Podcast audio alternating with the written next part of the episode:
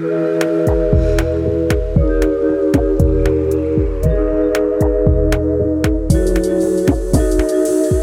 Hoje o papo no Vitamina D é para falar de emoções. Vamos responder perguntas enviadas por vocês ouvintes e lançar sombras sobre mitos e sol sobre verdade sobre esse tema que, entre várias definições, a gente vai chamar de faísca da vida que faz a gente se sentir vivo. Eu sou Luísa Franco, psicóloga. E eu sou Tainá Lobo, também psicóloga. Nós somos o Clube Sentimental. Você encontra a gente, nossos mergulhos nas águas da psicologia lá no arroba Clube Sentimental no Instagram. Imagina uma vida de apenas emoções amenas. Que saco! Ainda mais na nossa cultura latina. A gente adora uma passionalidade. Por outro lado, a intensidade emocional, quando muito frequente, chega a ser cansativa e pode colocar nossas relações em risco. A gente costuma ter a impressão de que vivemos nossas emoções de uma forma super única, né? Mas a verdade é que, além dela ser Sim, uma experiência subjetiva, ela é também uma resposta universal e evolutiva desenvolvida em todos os seres do bicho humano. Mas o que são as emoções? É, são estados sobrenaturais, são julgamentos, cognições ou percepções de mudanças fisiológicas. Definir as emoções é uma tarefa que ainda não está concluída. Muitos pesquisadores ainda estão propondo teorias sobre o que constitui nossas emoções e as teorias existentes são constantemente desafiadas. Ainda assim, há uma boa base de conhecimento para analisar ao explorar o tópico. De acordo com a American Psychological Association, que a sigla é APA, APA. Emoção é definida como um padrão de reação complexo envolvendo elementos experienciais, comportamentos e fisiológicos.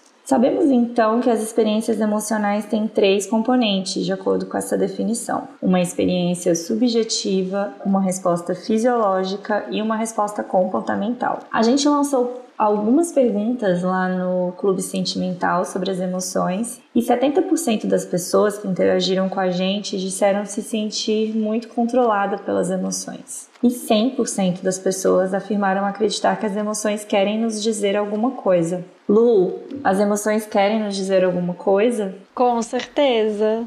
As emoções são um sinalizador. Eu brinco com os meus pacientes que elas são o sinalzinho, o sinalzinho de fumaça, sabe? O sinal de alerta, tanto para o positivo quanto para o negativo. Então, sim, elas estão falando sobre a gente, sobre a nossa interpretação, sobre o nosso julgamento sobre alguma coisa, ou sobre o nosso desconforto ou contentamento. Então, é muito importante olhar para elas. Isso da gente ser controlado pelas emoções, Thay, o que, que você acha? Ah, existe esse mito, né, de que as emoções elas vêm como se elas fossem uma força mística e que a gente não tem controle sobre elas. Aí, então a gente tem na nossa narrativa muito, nossa, quando eu percebi eu já estava enxergando vermelho, fui tomado pela raiva, como se elas viessem, né, do nada ou viessem de uma situação, né, que é outra coisa que a terapia cognitiva comportamental, a teoria cognitiva comportamental, na verdade, vem para desafiar. Que as emoções não são responsáveis, na verdade, pelos nossos atos diretamente, não apenas elas, certo? Certo, e que não são situações que nos causam também emoções, né? Na nossa narrativa a gente tem muito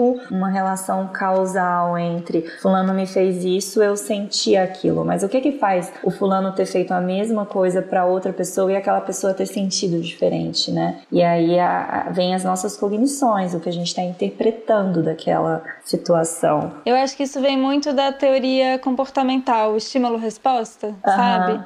Essa ideia que você tem o estímulo e tem a resposta. O estímulo é a situação e a resposta seria a emoção, o comportamento sem na verdade, é o comportamento, mas sem levar em consideração a cognição. Essa é a grande diferença, né? Da teoria cognitiva, comportamental, até para a teoria comportamental, que são diferentes. Muita gente não sabe. Colocam a gente no mesmo, na mesma área, né? Mas Sim. tem essa diferença da cognição, ou seja, da interpretação de como eu enxergo aquilo, que vai direcionar. É por isso que tem um evento e cada um reage de uma forma, por conta da cognição. Inclusive, tem emoções diferentes da mesma situação. E aí, quando a gente pensa, né, que é uma situação que gera uma emoção, eu acho que isso contribui para esse mito de que as emoções, elas a gente não controla, né? Elas vêm do nada. Então, se ela vem de uma situação, o que, que eu poderia fazer? Porque a situação eu não controlo. É uma bela desculpa, na verdade. Uhum. para algumas pessoas. Ai. E na verdade, pessoas que têm problema com controle do impulso que falam muito esse discurso. E aí, mas aí é outro problema, não é, não, não tem a ver com as emoções, tem a ver com controlar impulsos. Sim, é outro papo. É outro outro programa. Então, a gente vai falar um tanto aqui, né, pensando nesses mitos e verdades que a gente vai lançar hoje, sobre a compreensão do sentir uma emoção versus o agir sobre efeito de determinada emoção. É, acho que esse é um tópico importante. E aí, o primeiro, a primeira afirmação, então, Lu, vou ler pra gente.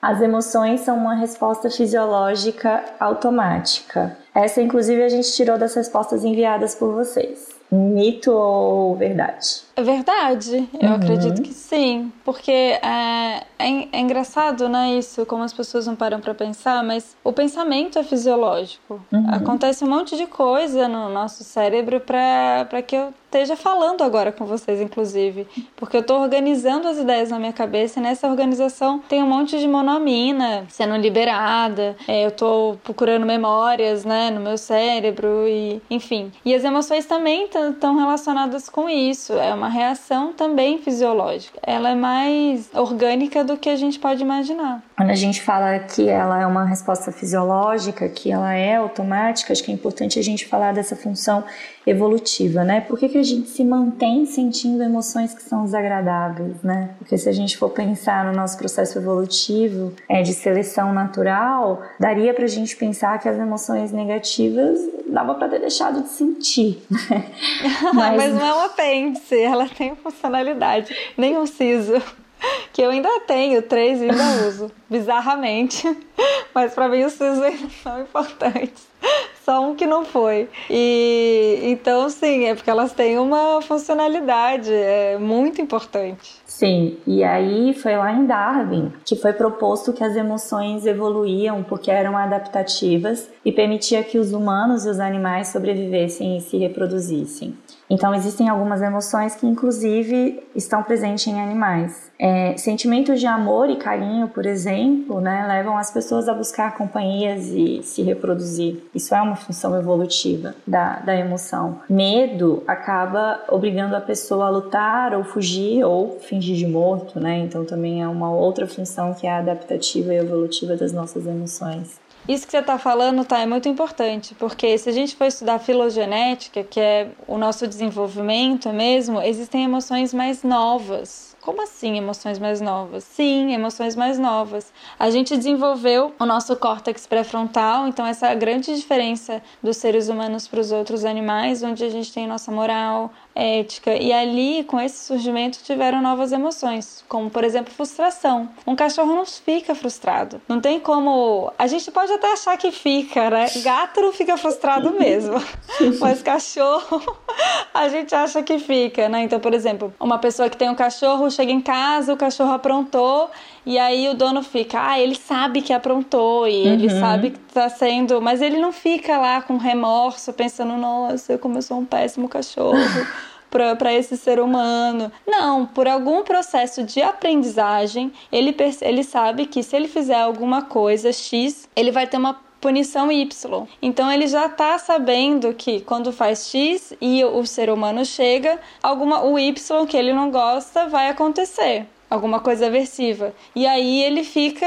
E aí ele sabe que alguma coisa ruim vai acontecer. Não que X estava necessariamente certo ou errado. Essa noção de moral de certo ou uhum. errado, isso é nosso, entende? Então, com essa noção, frustração, é, arrependimentos estão associados com essa questão da filogenética. Inclusive, tem alguns antropólogos, tem uma linha da antropologia, que agora eu esqueci o nome, mas tem alguns antropólogos que estudam emoções novas, o que é muito curioso e faz sentido, né? Porque é de acordo com uma cultura ou de uma vivência. E aí isso tem a ver também com a teoria da Lisa Barrett, que é uma das teóricas que eu mais admiro, uhum. assim, o que eu mais me identifico com as teorias de emoções recentes. É, ela não, ela tem um livro em inglês que é How Emotions Are Made. Eu acho que não tem tradução ainda para o português, mas ela tem um TED Talk no YouTube que dá para vocês colocarem e assistir com tradução, que é como as emoções são feitas. E fala muito disso, assim, que é, existe uma arquitetura para a emoção e nessa arquitetura estão inclusos suas vivências, fatores culturais e cognitivos que a gente estava falando no começo. Por isso que, de repente, o que, que a, o que faz com que a Thay sinta culpa não é a mesma coisa com que faz que eu sinta culpa porque a minha arquitetura da emoção é diferente da dela, por essa construção toda. E pensando nisso, dá para pensar nesse, nesses antropólogos que, de acordo com a cultura, experienciam as emoções de uma forma diferente e até podendo a gente pensar em emoções novas, que não tem a ver com a nossa cultura. Uhum. Muito legal, né? Eu amo esse tema, gente. Vou ficar aqui para sempre. Sim, muito. Eu gosto muito também de pensar na emoção com esse viés para além do fisiológico, né? Porque eu acho que é muito importante a gente compreender essa função fisiológica e até para aceitar mesmo, né? Porque se ela é uma resposta fisiológica que foi adaptativa, gente, então aqui já vai a primeira notícia: não vai dar para se livrar das emoções, sejam elas agradáveis ou não. Mas é muito importante a gente pensar nesse viés social cultural, né? A gente latina, a gente é muito passional, a gente tem uma tendência assim sentir as emoções que são de passionalidade, as emoções quentes de uma determinada forma, gerando na gente até outras emoções, né? Então a gente gosta de sentir raiva às vezes. Então a gente gosta de sentir ciúmes às vezes também. Quantas vezes a gente não escuta, né, Lu, no consultório? Mas eu não quero deixar, eu não quero que ele deixe de sentir ciúmes de mim. É, mas é que a gente leva num lugar de que os filmes é, faz associação que é porque ele ama, né? Porque ele tem medo de me perder. Então. Sim. Tem e isso também, que é uma construção cultural, que é a construção cultural isso. da arquitetura. Então, essas construções culturais das arquiteturas das emoções, né, faz a gente sentir emoções de formas muito diferentes. E eu acho muito legal que a gente valorize essa nossa tendência passional, né, mais quente mesmo das emoções que a gente tem esse esse mito emocional de, de, do elogio relacionado à racionalidade. Ah, mas fulano é tão racional, como se ser passional já fosse um lugar mais de loucura, muito associado à feminilidade também, né? E não é bem por aí, né? E eu acho que isso tem a ver com, com nossa segunda afirmação até. Quer ler pra gente, Lu? Ser uma pessoa emotiva é descontrole? Não, é um mito. Mito, mito, mito, né?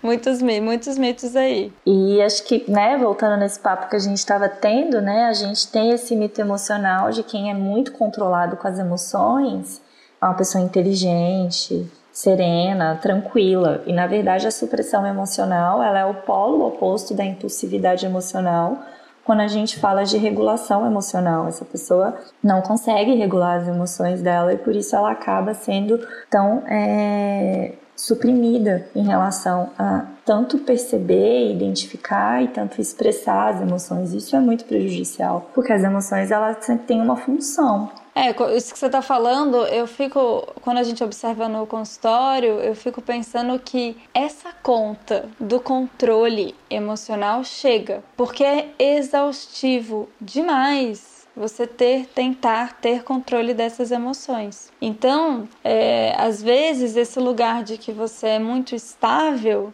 na verdade, tá te prejudicando e muito. Uhum. Porque você não tá se olhando, você não tá dando vazão, você não tá colocando para fora. É, pessoas que não choram, que têm dificuldade de chorar. Para pra pensar. A gente tem essas glândulas nos nossos olhos e que pessoas que seguram o choro, nossa, para mim é como se fosse segurar um espirro. Tenta segurar um espirro. Não dá. Ou, ou se, se, se você consegue, vai ser horrível, vai ser uma sensação horrorosa.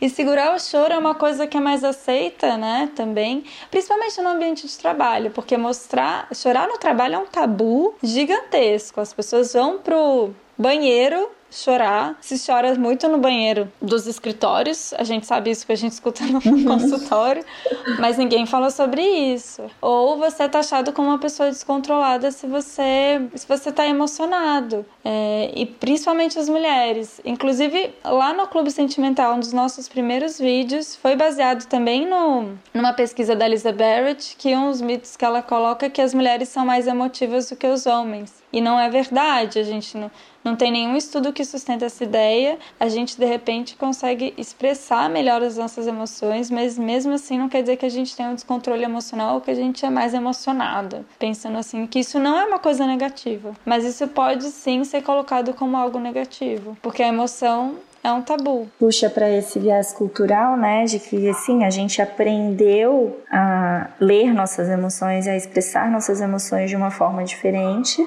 né, quando comparada aos homens. É, e aí existe essa leitura, né, de que a impulsividade emocional ela é feminina e a supressão emocional ela é masculina. Ambas são muito prejudiciais, né? Ambas estão nesse lugar da desregulação emocional. Quando você fala do controle, que ele acaba trazendo ganhos a curto prazo com uma dívida enorme a longo prazo, quando a gente não expressa nossas emoções, a gente não coloca limite também para o outro, né? Você falou do choro, da tristeza, que tem muito a ver com não demonstrar vulnerabilidade e também não demonstrar para o outro que eu preciso de cuidado, porque é isso, o choro tem essa função, né? Por que os bebês choram? Né? Para pedir cuidado.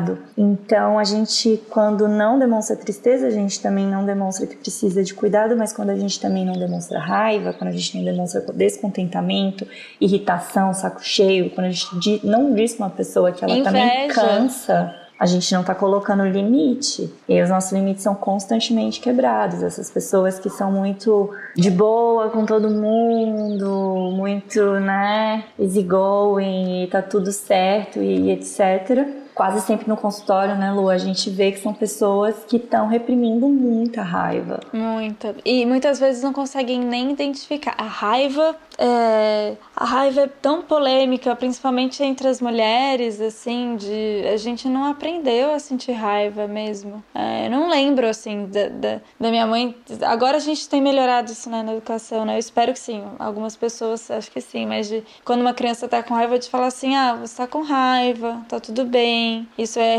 isso irrita mesmo, né? Isso não, eu nunca ouvi. Uhum. Uhum.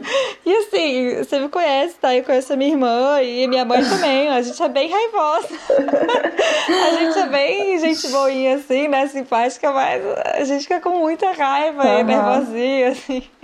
Eu acho que a Marina deve ter aprendido é... isso de outras formas, então, né? Diferente de você, porque ela tem mais facilidade.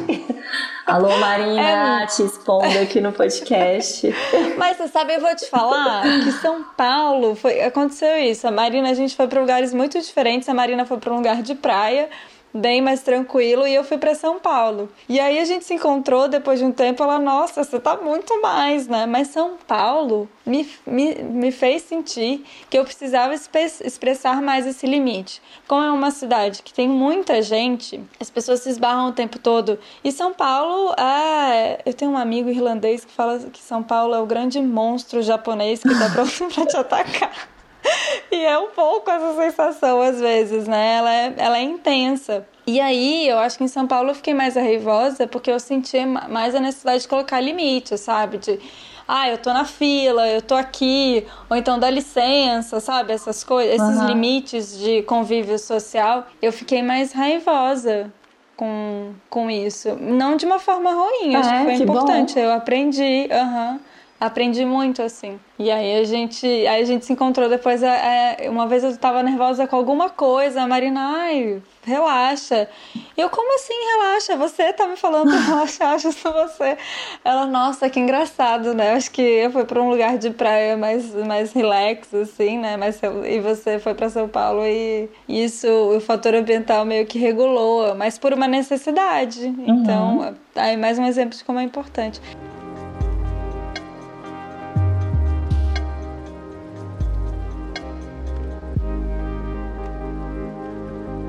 Sabe que eu fiquei lembrando? Você estava falando é, das mulheres e tal. É, alerta spoiler, se você quiser acelerar, acelere. É, eu estava vendo aquela série é, A Rainha, The Crown, que saiu a quarta temporada. Você já viu? Posso não, falar? Não, pode, é, pode falar.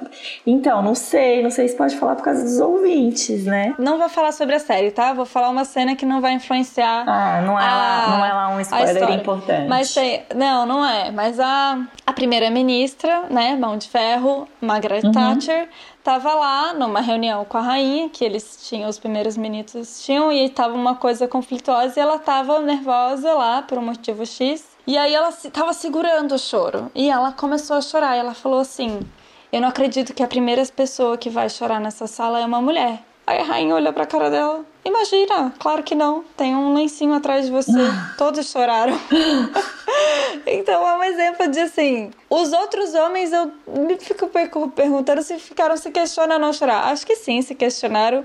Mas ela ainda tinha o peso de ser a mulher num lugar de poder chorando. Ela não queria ser a mulher no lugar de poder chorando. Então é muito curioso essa cena, né? Porque quando a gente coloca é, em termos de trabalho, quando uma mulher mostra fragilidade, ela mesma se cobra de ser frágil ou de estar mostra se mostrando vulnerabilidade. Então isso é, acaba sendo uma conta muito pesada pra gente, no final das contas. Emoções podem acontecer sem motivo algum grande mito. Uhum. Como a gente está falando aqui, tem uma arquitetura, vivências, questões culturais. E o que acontece muito é que as pessoas não, não são educadas mesmo por uma questão de, de falta de psicoeducação. Eu gostaria que as pessoas tivessem aula de emoções e na de, escola.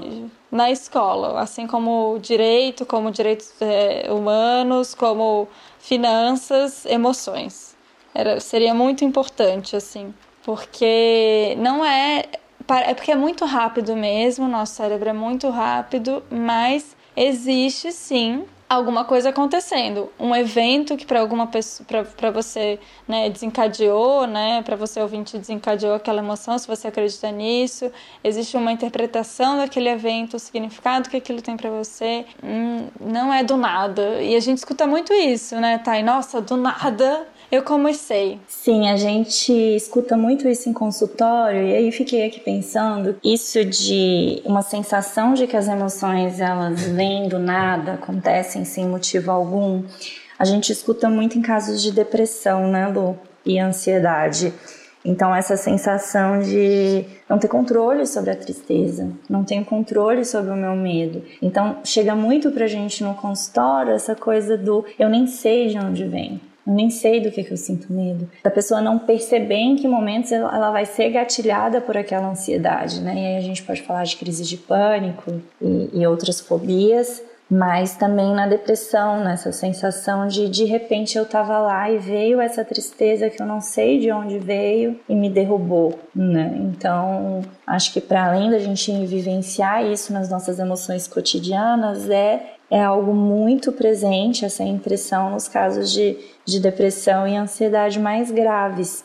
E aí é de fato um mito, né? Tanto o medo presente na, na ansiedade, quanto a gente pode falar na tristeza ou na apatia, né? Porque a gente pode pensar também na apatia enquanto uma desregulação emocional. É, na depressão, é, elas vêm de algum lugar, elas têm um comunicado, elas têm uma arquitetura tanto fisiológica né, quanto de significados. É porque aí no caso, é, eu gosto de pensar que pessoas que têm depressão, ansiedade, síndrome do pânico, é, esses exemplos de psicopatologia que você citou, são pessoas que elas não são fracas, é que elas foram fortes durante muito tempo, elas tiveram que ser muito fortes e de alguma maneira suprimir muitas das emoções que tem a ver com o controle durante muito tempo e chega uma hora que o corpo fala não dá mais, não dá mais para você é, não olhar para os sinais de que você que você está fazendo um esforço muito grande. E aí vira uma grande confusão é, neurológica e, e de percepção e a gente se desencontra com o nosso eu porque Todo, todo, quando a gente pensa em desequilíbrio psíquico, a gente pensa no descolamento do eu. Então a gente está se afastando, a gente está se afastando do, do a gente está se reconhecendo, a gente passa a não se reconhecer muito. Uhum. Eu fico pensando, acho que um bom exemplo disso, para não ficar tão psicologia, é, psicologia é, é, é o divertidamente. Esse filme é maravilhoso. Se você ouvinte não escutou, escute, porque a história é, é de uma menina é, de 11 anos que muda de uma costa dos Estados Unidos para outra, ou seja, como se alguém saísse do Rio Grande do Sul e fosse para Bahia, é, estados completamente diferentes, culturas diferentes porque é um país grande, né, como o nosso, e ninguém tá falando o quão difícil que vai ser. A alegria é a grande vilã da história para mim, porque ela é muito cruel com a tristeza, fica colocando ela no faz um círculo no chão, pede para a tristeza ficar, ou seja, a tristeza não se envolve uhum. nesse processo de transição, de adaptação. É, e aí chega uma hora que elas se embananam ali e elas saem da sala de controle. E aí e ela começa a ter sintomas de depressão. Ela não chega a ter um quadro depressivo, mas ela começa a ter sintomas de depressão, como apatia, que a Thay falou, como é, uma raiva muito intensa, que parece que vem do nada, uhum. que parece que não tem é, motivo de existir. É, ela não fica tão feliz mais com as coisas que, que ela ficava. Então, esse é um belo exemplo, assim, de, disso que eu estava falando antes. O fato dela não ter, da família não ter parado e ela mesma não ter parado, né, e pensado, nossa, eu vou mudar, vai ser bom por conta disso, disso, daquilo, mas vai ser muito difícil, porque eu gosto muito ela fazer uma atividade física, rock, eu acho, eu que gostava muito, que tinha muito a ver com a identidade dela, e ela ia para um lugar de sol e era frio onde ela morava, então não ia ter gelo. Então assim, ela ia ter várias perdas. Isso não foi falado, só foi falado depois quando ela começa a chorar com os pais, e assim, ai, tá muito difícil estar aqui. Aí os pais também, aí os pais também começam a assumir as emoções dele, deles naquele processo. Então isso é um, um, belo exemplo assim de, de como essa construção se dá e como deixar qualquer emoção de lado, pensando que todas têm o seu espaço, super importante. No começo do filme, no, é, as bolinhas, é, quem não viu é, depois vai reparar nisso. Quem já viu, não sei se reparou, as bolinhas são têm uma cor só e no final do filme as bolinhas são coloridas. Ou seja, uma mesma bolinha tem tristeza, tem raiva, tem alegria, porque aí a gente já, já pensa mais no conceito da diferença entre emoção e, e, sentimento, né? Que um sentimento tem várias emoções, por exemplo, o amor, a gente tem ansiedade, compaixão e, e outras cositas más no mesmo lugar. Então uhum. é mais ou menos isso que acontece. É, é uma desorganização, assim, geral. E essa desorganização, se a gente, com o tempo de psicoterapia, vai enxergar que sim, tem algum motivo de ter acontecido. Uhum. E não é do nada. Que é a nossa afirmação número 4. Devo sempre confiar nas minhas emoções. Se uma emoção me diz algo, então é verdade. Mito. E é um mito difícil de, de explicar, porque se a gente está dizendo que as emoções têm algum motivo, a gente agora então vai dizer que não precisa acreditar nesse motivo. e não é bem assim. As duas coisas podem coexistirem. As nossas emoções elas são sinalizadoras, elas comunicam, mas a gente também tem uma questão que aí já entra um processo mesmo de cognição a respeito das nossas emoções. As nossas emoções, né, evolutivamente, etc., elas vão estar sempre alertando e comunicando algo. Porém, não é porque eu sinto medo de estar em público, que isso quer dizer que eu estou vulnerável a alguém me machucar. Sim. Não é porque uhum. eu sinto ciúmes que eu estou sendo traída. E uhum. tem um nome na psicologia, na, na TCC para isso, que é o raciocínio emocional, né? A gente uhum. tende a ter essa distorção cognitiva. Quanto mais eu sinto ciúmes daquela criatura, mais tem alguma coisa acontecendo ali. Esse é um exemplo clássico, é um belo exemplo de como as emoções não são. As emoções não são evidências. Uhum. É, só, é só partir por aí. As emoções dizem sim um sinalizador sobre como você está percebendo aquilo. Mas o que você está percebendo pode. A sua visão ela pode estar tá enviesada ou não, ela pode estar certa ou não, até porque a gente muda de opinião, a gente muda de, de, de percepção. E a partir da mudança de percepção eu posso até mudar as, emo as minhas as emoções. Então, isso é muito legal da gente pensar, né? É, culpa. Eu sempre dou o exemplo da culpa porque eu odeio sentir uhum. culpa. Pra mim é o pior sentimento. É horrível sentir. Eu, eu, faço de tudo pra não sentir culpa. A tal da ressaca moral, que eu acho que é Nossa. culpa, né? É um nome, é, um nome brasileiro pra culpa. Mas, por exemplo, é, se alguma coisa em algum momento da minha vida me fez sentir culpada, pode ser com a alteração da minha percepção, da minha cognição, aquilo não me gere mais culpa. Eu uhum. fique mais relaxada. Tipo, sair de férias durante um mês, que vai acontecer agora, né? Isso me gerava culpa. Agora eu estou assim, pelo amor de Deus, só vem as férias. Uhum. Entende? Eu mudei a percepção em relação a isso. Sim, tem um filme argentino que chama Relatos Selvagens, que tem a história. Ai, você já viu? Eu amo esse filme. Eu acho que é legal para pensar nessa coisa do, da intensidade emocional junto com o que a emoção quer dizer. Ele narra a história de. São seis histórias, né? Seguidas. Eu amo a do casamento. Você lembra? Eu acho que eu assisti esse filme com você e sua mãe, talvez, pensando bem aqui, Ai. no Liberty Mall. Acho que sim, Thay, é verdade. Acho que sim. Acho que sim. Liberty Mall em Brasília, gente. Sim, há muito tempo. Há muito tempo, há muito, mas eu já morava em São Paulo, eu acho. Já, já morava em São Paulo quando saiu. Mas devia estar em Brasília. Nossa, esse, eu amo a do, a do teleatendimento, eu me identifico muito. Que muito. depois o cara vai atrás da empresa, quer saber onde é. É uma loucura. A do carro, do, dos caras brigando no trânsito, eu fico desesperada. E a do casamento também é desesperadora, né? Absurdamente. E aí, assim, sem dar spoilers, o que, que a gente relaciona aqui, né? É um filme, bom, argentino, né? Então tem uma uhum. passionalidade, como eles bem sabem fazer, muito gostosa. Maravilhoso. Sobre pessoas que sentem emoções. Nas seis histórias existem emoções muito intensas, sempre à beira de se perder o controle né? Uhum. Então tem muito essa relação do a emoção é justificada. Eu acho que o que você está falando de teleatendimento, na verdade, é a história do Darim do carro. Não, teve uma que ele é, é não sei, de uma multa? Foi é, isso? Não lembro Isso, direito. não é teleatendimento, é. não. Ele de fato vai numa repartição pública. É. Então é uma situação que, das burocracias que a gente conhece, né? Ele sempre uhum. tendo o carro guinchado e recebendo uma multa e ele vai ficando é. muito puto. até que ele chega num extremo, que eu não vou dar aqui o spoiler, mas que é maravilhoso, assistam. É o que de fato dá vontade da gente fazer com as repartições públicas do Brasil. É, mas do, a emoção é justificada. Né? A emoção Sim. sempre é justificada. Na né? do casamento, aqueles ciúmes é justificado também, né? Então, uhum. é, as emoções elas trazem essas informações também que contam para a gente, para nossa tomada de decisões.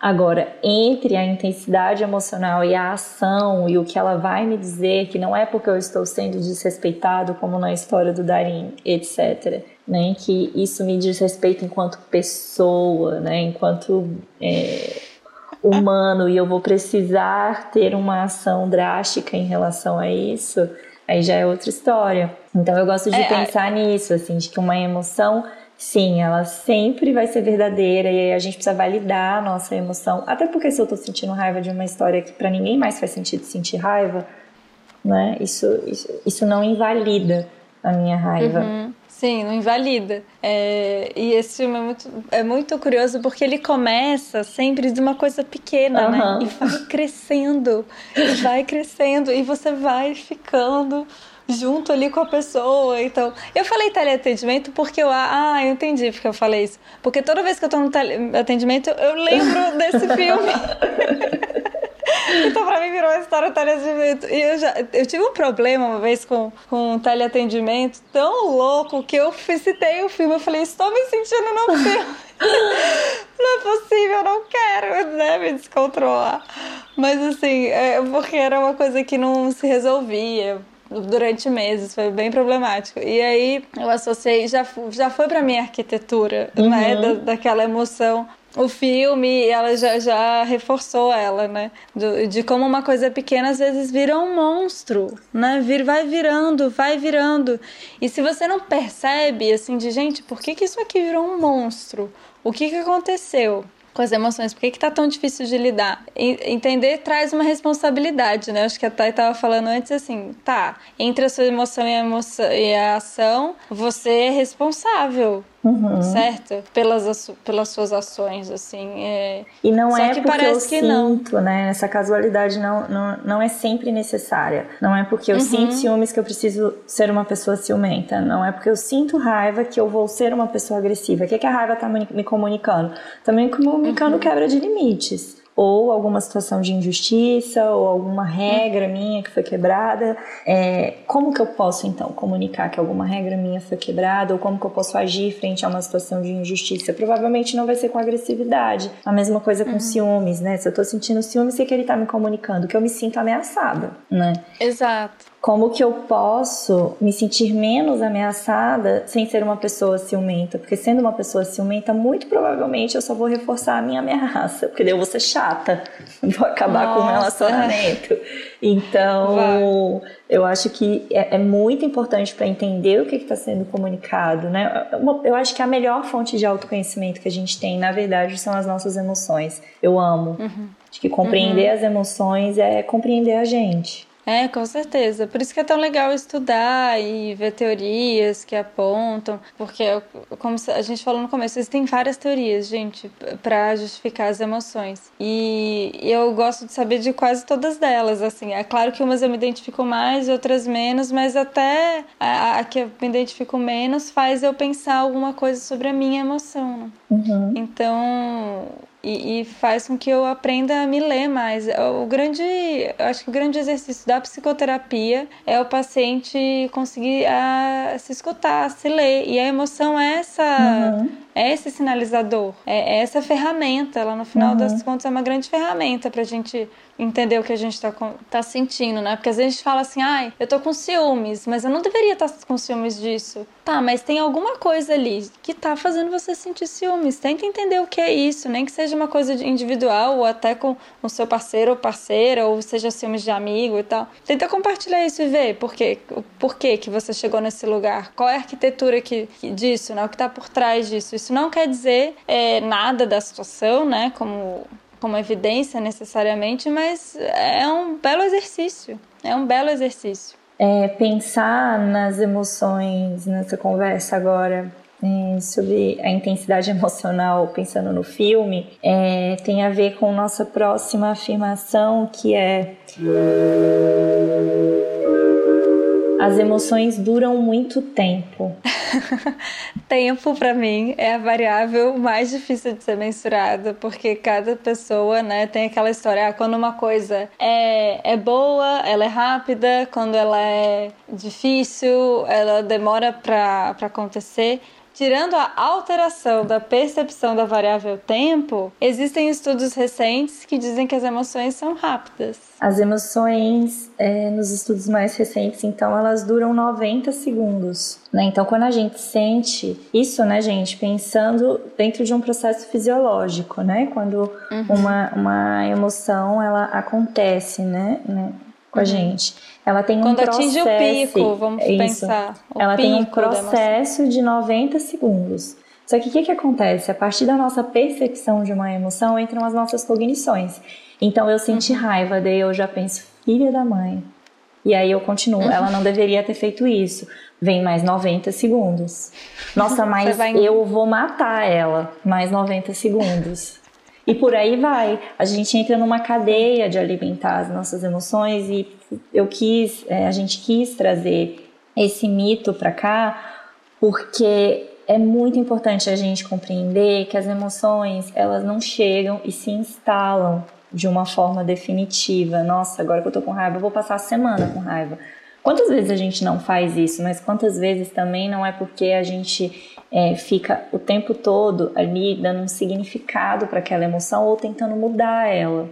Então isso Exato. vai gerando emoções secundárias, terciárias e etc. E por aí uhum. vai toda uma cadeia de emoções muito dolorosa. Que acontece muito no ciclo da depressão também, né? Uhum. Nossa, eu tô triste. Então eu tô triste, eu não vou conseguir fazer minhas coisas. Eu não vou conseguir fazer minhas coisas, eu sou uma fracassada. Então se eu sou uma fracassada, eu tô triste. E eu não saio desse ciclo. Exatamente, é um ciclo retroativo, né? Vai se alimentando, quase que um vórtex que vai uhum. te levando para aquele lugar. E o grande desafio são quebrar esses ciclos. Então é isso, a emoção é um sinalizador que está ali 90 segundos e pelo que a Thay falou, a gente vai engatando, né? Uhum. Uma na outra. E o desafio é se perceber que você está engatando e entender por que, que você está engatando, o que uhum. está por trás disso e quebrar o ciclo. É, é por aí. E assim, a gente pode pensar que 90 segundos, de novo, é rápido? É rápido. É um minuto e meio, né? Mas em um minuto e meio, a gente consegue fazer estragos. Por isso que eu pensei no filme, né? Nesse um minuto e meio, é, termina relacionamento, aí você vai, né, engatando mais um minuto e meio de outra raiva, de outra coisa, de outra uhum. cognição é, nesse período aí é isso, relacionamentos terminam, pessoas são machucadas, a gente fala coisas uhum. que a uhum. gente se arrepende, a gente se Sim. fala coisas que são muito cruéis também. Uhum. Ou a gente, é, vamos pensar em controle do impulso de consumo. Acabou de ser Black Friday aí, uhum. quantas pessoas ouvintes compraram alguma coisa que já se arrependeram. Uhum. Porque aí tem a, a, parte do o marketing, gente, pegou a psicologia muito espertamente, várias teorias, incluindo essas 90 segundos, e faz com que a gente caia em armadilhas é, pela emoção de meu Deus, eu preciso comprar isso agora pelo medo, senão eu vou, eu não vou é, conseguir esse item com esse desconto X. Aí você entra lá no site, já tem tantas pessoas olhando tal produto e vai te engatando. E, e ao mesmo tempo também essa história de que em um clique você compra tal coisa. Uhum. Aí o consumidor pensa que isso é uma coisa boa, mas é péssimo, porque quanto mais rápido você puder fazer uma compra, mais você vai fazer uma compra por emoção e pelo impulso. Então, gente, não é bom não. Quanto mais protocolo tiver para você pagar, menos você vai comprar por esse impulso, porque em, no, em um 90 segundos atualmente, a gente faz uma compra pela internet de, um, de uma propaganda que a gente viu em alguma rede social. Nossa, ótimo você ter, ter lembrado disso. Pensando nessa nessa nesse estudo, né, nessa afirmação que a gente tem, então que as emoções na verdade elas duram 90 segundos e que ela se mantém por processos cognitivos nossos, é, e pensando nas estratégias, né, a gente tem aqui uma próxima afirmação. Que é aceitar uma emoção é melhor do que tentar mudá-la. Depende. Essa, essa sabia que eu vi. e eu não sei falar se ela é verdadeira ou falsa, porque assim, depende mesmo. Se você estiver num processo de ansiedade, nesse ciclo que, que já está patológico, ninguém precisa viver ansioso, aceitar que você é ansioso, não. Você precisa fazer um tratamento para isso e, e, e quebrar é, essa. Na verdade, você não, vai que, você não vai mudar a emoção, você vai mudar a cognição e a frequência que ela acontece. Porque um paciente que tem ansiedade generalizada, ele não vai deixar, mesmo em tratamento, ele nunca vai deixar de sentir ansiedade, porque todo mundo sente ansiedade. Então, nesse lugar, aceitar é melhor, mas você não precisa aceitar a frequência e a intensidade daquela emoção. Por isso que eu não sei falar, tá? Isso, sabe? Tá. Pra mim é um você. mito. E é um mito que vem lá da DBT.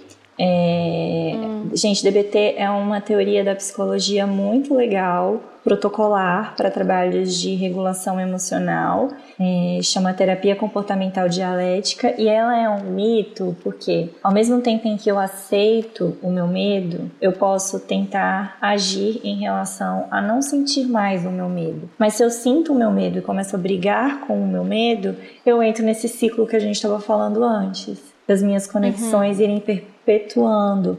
Então, se eu não aceito minhas emoções, eu falo para mim de você não pode se sentir triste assim, deixa de ser, deixa de ser idiota. Por que você está sentindo uhum. esses ciúmes? E essa tristeza que uhum. você está sentindo, né? E isso faz com que as emoções elas continuem ali acontecendo. Então, quando a gente uhum. tem um pico emocional, Existem alguns estudos que, que dizem que é melhor que a gente experimente eles. É daí, Lu, que vem aquele exercício da onda. Que a gente experimente uhum. eles como se fosse uma onda. Você tá vendo uma onda vir, Sim. não adianta você brigar. A onda vai vir, ela vai passar. Então é melhor uhum. você tá ali, se preparar, esperar ela passar, que é o que acontece uhum. nesses 90 segundos. Eu gosto muito Sim. de pensar nessa imagem de aceitar as emoções é, vai me fazer melhor do que ficar tentando é, brigar ou mudar as minhas emoções. O que não quer dizer, Lu, nesse exemplo que você deu, que uhum é, eu não possa trabalhar a minha ansiedade. Então eu posso validar o meu medo, entender de onde ele vem, e aí ao mesmo uhum. tempo, e por isso que essa teoria DBT ela é dialética, ao mesmo uhum. tempo tá trabalhando para entender de onde uhum. vem esse meu medo, como que eu posso lidar com ele sem invalidar ele. Claro, porque inclusive a DBT fala de uma coisa que eu gosto muito que é a ação oposta. A ação uhum. oposta à emoção. Porque é isso, não é porque eu senti uma raiva que o limite foi quebrado que eu necessariamente preciso ser agressivo. A ação oposta será, seria entender que eu tenho uma raiva, que o limite foi quebrado e eu tentar ir pelo outro caminho, tentar ir para uma, uhum. É, uma relação mais diplomática, tentar resolver aquela situação. Seria uma ação oposta. Uhum. Então, realmente, é, Sim, por esse lado sim. Então é, é tudo uma questão de. É, a Tati falou isso aqui num, num, podcast, eu não lembro qual foi. Acho que foi na da sexualidade mesmo. A gente sempre vai pensar a partir do sofrimento, certo? Se aquilo. Se aquilo está sendo gerando um sofrimento psíquico prolongado, aí a gente tem que, tem que olhar para isso e não apenas aceitar seria isso, né? Porque sentir emoções no geral, todo mundo sente a partir daqui, que aquilo vira um sofrimento, a gente é um, é, é um sinal que alguma coisa está desregulada. É, são as duas coisas juntas. Até o olhar uhum. para uma emoção é aceitar uma emoção, né? Exato. Então, nesse sentido, uhum. a aceitação ela vem com esse significado. Então, até é. olhar para esse sofrimento, para tentar trabalhar esse sofrimento, seja num processo terapêutico, seja num processo cotidiano, o que que essa teoria está dizendo? O primeiro passo é aceitar, porque ela já está ali, uhum. né? Sim. Então, aceitar faz parte do processo de mudança nesse sentido. Uhum. Algumas emoções são universais. Verdadeiro, né? Verdadeiro. As emoções são sim universais, só que, de novo, a arquitetura delas são individuais e, e culturalmente são. É... Acho que esse exemplo é bom, assim. O que um japonês faz sentir medo é diferente do que um brasileiro faz sentir medo, entende? Mas os dois sentem medo. Só que o que faz com que sintam uhum. é que uhum. difere, pela questão cultural também. Sim, a gente pode pensar nas emoções enquanto universais até para seres em geral, né? O medo, por uhum. exemplo, né? Sim, o medo está em todos, todos, todos os animais é, que tem sistema nervoso central ou sistema nervoso, sistema nervoso central, a gente consegue perceber que tem medo. O que que isso quer dizer? Que aquela história do ai, eu não sinto raiva, ai, não, eu não sou, eu não sinto ciúme, sabia? não, eu não sou uma pessoa que sente medo. É, aham, é, tudo mentira, né, gente? Todo mundo Tudo sente. mentira. Não tem como não sentir. É, não tem como não sentir. Você pode ter uma dificuldade de assumir ou, ou até entender. Por esse exemplo que eu dei, que para mim culpa é complicado. Eu não uhum. lido bem com culpa. Então eu fico tentando correr dela, assim, fazendo de tudo para que não, uhum. não precise sentir. Mas isso já diz como eu lido mal. Eu tenho um medo de sentir culpa. Olha que coisa uhum. Uma emoção atrelada à outra. Porque quando eu, quando eu sinto, eu fico me cobrando muito, né? Eu fico, meu Deus, né? Eu poderia ter evitado alguma situação né? Deveria ter feito de alguma. Aí vem os deverias, né? Que é uma distorção uhum. cognitiva. Mas sim, é... todo mundo sente todas as emoções, não tem essa história de que ah, eu não, sou, não sinto ciúmes, não sinto raiva. A raiva é complicada para as mulheres, né? A gente é muito reprimida nessa uhum. história, assim, não tem muito uhum. esse espaço. Escuto muito no consultório, assim, de como a raiva é feio, inveja, gente, como a inveja é um grande tabu. Uhum. E na verdade é o que a gente faz com a emoção. Na verdade, a inveja é você admira alguma coisa que outra pessoa tem e você quer ter também. Só que às vezes você não consegue, né? Tenho inveja de cantoras maravilhosas uhum. que chegam lá e cantam. Jamais eu canto mal pra caramba. Sou péssima, vai ficar pra próxima vida. E, e, posso falar que eu tenho inveja. Isso não quer dizer que a pessoa que canta bem se prejudique, ou que eu quero o mal dela. Não é isso. Entende? Uhum. É isso aí, é o que a gente faz com as emoções, né? A gente pode fazer um podcast, um episódio só sobre inveja. É muito bom esse tema, né? Ainda mais uhum. pensando na internet, né? E o, como que a gente não identificar as emoções do, de, do desejar o que o outro tá ali postando, o que o outro tá ali apresentando, acaba também trazendo um, um, um lugar muito sofrido pra gente. Sim.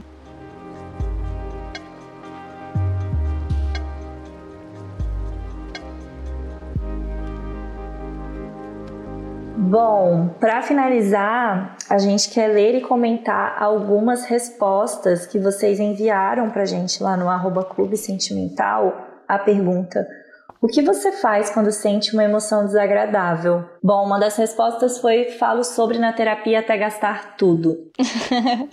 Perfeita, muito bom. Usa terapia para isso sim, até para você entender. Acho que é um bom caminho.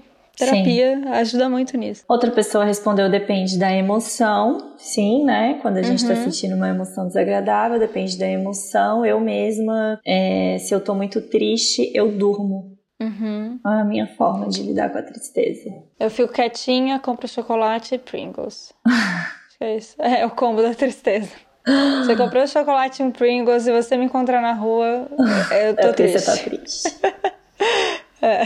É difícil, mas tento investigar a emoção em vez de deixar ela me tomar por inteira. Quando está muito difícil de analisar, espero ela passar, respiro fundo e depois volto no episódio e analiso. É muito bom isso, né? Se perguntar mesmo do comecei a me sentir muito triste, por que, que eu tô me sentindo triste antes de me entregar totalmente, né? Como eu, por exemplo, que vou dormir.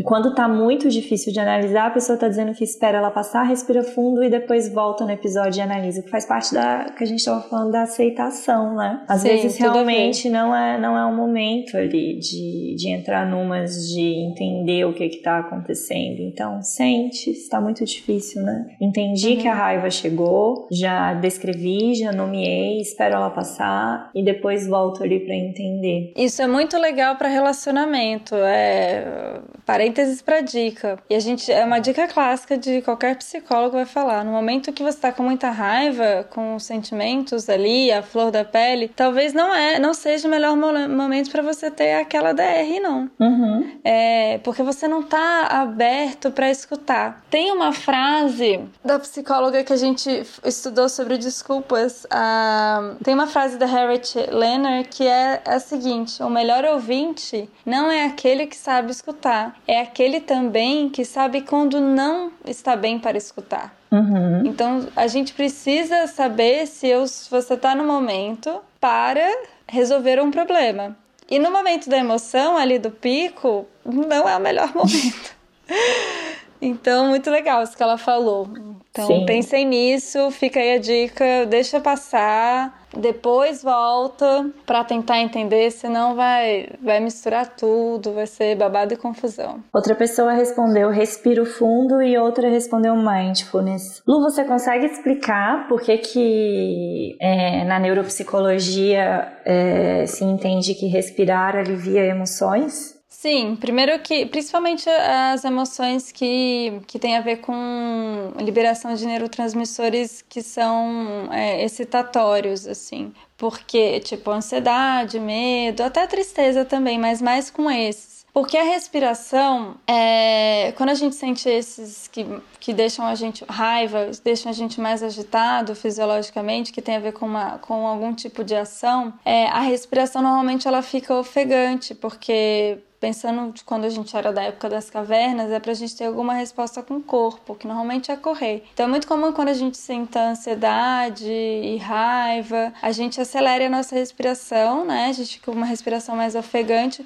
para aquecer o corpo para você sair correndo, só que a gente não sai mais correndo, né? uhum. né? Tem esse ponto que aí piora tudo. E quando eu faço uma respiração profunda, principalmente uma expiração lenta, eu vou contra com essa ativação, eu diminuo a noradrenalina, entende? Uma tentativa de diminuir essa ativação. Então eu vou contra com esse, a, esse, a essa excitação dessas emoções que estão relacionadas a emoções que têm a ver com, com neurotransmissores mais excitatórios. Então, sim, respirar funciona, principalmente soltar o ar. A expiração é sempre uma oportunidade de relaxamento muscular, sempre. Então, soltar o ar devagar é fundamental para isso. Não adianta só respirar fundo e ficar ali. Né? Porque tem gente que fala respira fundo, a pessoa fica ofegante mais lenta, principalmente inspirando muito rápido e soltando o ar rápido. aí não funciona. Você tem que soltar o ar devagar para que isso de fato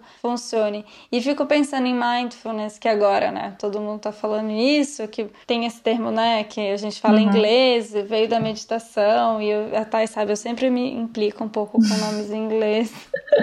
eu, sou, eu sou implicante, eu, eu acho nossa língua bonita, e para mim podia ser meditação. Algumas pessoas falam que mindfulness é diferente que meditação. Já escutei essa, essa explicação e eu não vejo muita diferença, não, na verdade. Eu acho muito parecido. Acho que podia ser meditação ou esvaziamento da mente. A gente podia falar esvaziamento da mente, não? Mas é por isso que o mindfulness, que na, na verdade é a atenção plena, né? Eu acho que é a forma é... de. A atenção plena é, é, a forma como a gente deveria estar tá chamando, Chamar. afinal é a tradução. O que diferencia da meditação é exatamente nessa compreensão de que é, na atenção plena não se objetiva esvaziar a mente. E é uhum. daí que ela é diferente. As técnicas são muito parecidas. O objetivo da atenção plena é perceber que a mente foi e aí você volta para o presente. Por isso que é atenção plena, Sim. atenção presente. Exato, então essa é. essa que é a diferença, é uma diferença ideológica mesmo, né, de objetivo uhum. da meditação. De objetivo. Mas de fato, as técnicas são super parecidas, né? São muito parecidas e na verdade é que assim, a teoria é que a meditação leve a pessoa a ter uma atenção plena no seu cotidiano, né? Uhum.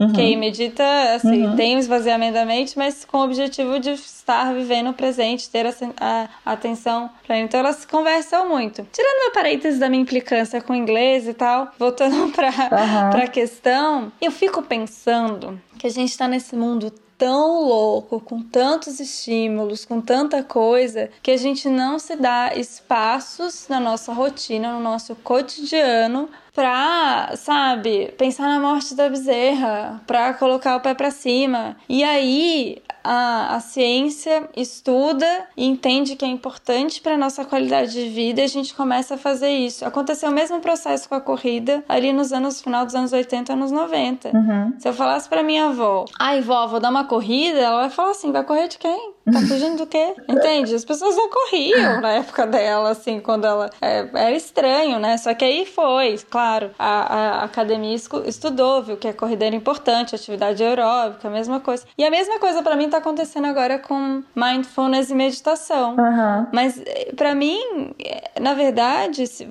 se você ouvinte tem bichos em casa, repara aí no seu animal. Ele tem um momento do dia que para e não faz nada e fica olhando pro além, parece. Mas ele tá ali dando espaço para a cabeça dele, para de repente absorver as emoções, para, sabe, dar um respiro para o cérebro. E a gente tá num momento tão super estimulado que a gente tá precisando é, ter salinhas de meditação e fazer cursos de mindfulness que são importantes, tá, gente? Não tô criticando não, inclusive eu faço.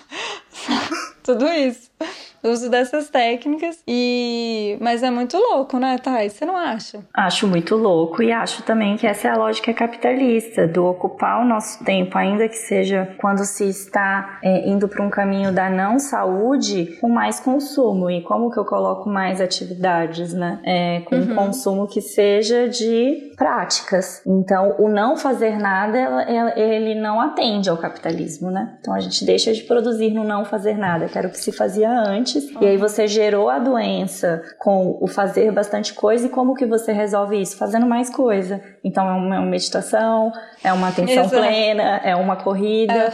O não fazer nada uhum. não atende ao capitalismo. Então, de novo, gente. A gente fala isso em todo episódio. todo episódio não é depressão, é capitalismo. Fizeram esse picho aqui, sabia? Na, na, na 9 de julho, Lu. Ah, é? Uhum. O é? que, que, fala, que escreveram? Não é depressão, é capitalismo. Ah, perfeito. Ai, a, gente, a gente tem sintomas depressivos e até quadros tem, depressivos. A gente sempre fala disso, né? A gente sempre fala que isso não é uma piada com, com a depressão, ela existe sim, né? Ela é um transtorno do uhum. humor, sim. Mas quando a gente pensa nessa lógica do que a Lu tá fazendo, a gente tá falando sim de é, um adoecimento que é um adoecimento do capital. Então, que uhum. é da uhum. nossa sociedade. Não, não tem como a gente não falar sobre isso, mas bom, a gente fala um tanto disso lá no episódio de positividade tóxica. Dá uma olhada lá. Verdade. É, voltando aquilo, vou ler algumas hum. pra gente comentar. Outras pessoas responderam: não prendo, libero mesmo, choro, grito, tremo, xingo, sul, kkkk, kkkk mesmo, né? Tipo assim, emoção vem, vamos lá, que eu vou agir com ela. Às vezes é bom. Não, e rir de si mesmo com as emoções é perfeito. É o meio kkk. Vamos não dar tanta importância, rir mesmo de tipo, putz, é, caraca, é, essa assim, reação que eu tive. É, e às vezes Isso a é gente precisa não ter uma reação muito é, equilibrada, equilibrada para as nossas relações. É isso. A gente também é. precisa ter um certo espaço nas nossas relações para Pra tipo, ai, é isso, me descontrolei, falei merda, desculpa, e, e é isso, é, toma mal. Pelo amor de Deus. É, tento me distrair para não sentir ou ouço música triste e choro horrores. Eu sou dessas, que assim, bateu uma tristeza, eu já ligo no Radiohead, assim. E... Nossa! pra me sentir Nossa. ainda mais triste. Nossa, Brasília eu chorava muito no carro. Você chorava no carro? Muito. Eu e a a gente é de Brasília. E, gente, Brasília, ah, falando disso, de contemplação e de né, atenção plena, Brasília é um lugar que né, no carro, você escuta uma música ali, tá dirigindo aquele céu que você não tá pensando nada, você chora. Eu chorava muito no carro e eu perdi esse espaço. Uhum. E eu só percebi que eu perdi esse espaço uma vez de contemplação. São Paulo é uma, é uma cidade intensa, né? Aí fui pro Rio um dia, assim, de madrugada. Cheguei no Rio de manhã e o Rio tava ainda amanhecendo e o Rio é muito bonito, né? Que é uma hora que a cidade che... ainda tá mais vazia, né? Em não, São Paulo é a gente exato. não vê isso, né? Não vê. E aí eu vi, nossa, tô sentindo falta disso, de contemplação, sabe? De olhar um lugar, sabe? Que dá para fazer em São Paulo, mas você tem que se esforçar. Você tem que fazer alguma também. coisa, né? Pra contemplar, é, você precisa tem... fazer alguma coisa indo contra o que é não fazer nada e contemplar. É, e pra essa linha de meditação. então, às vezes, é o que dá.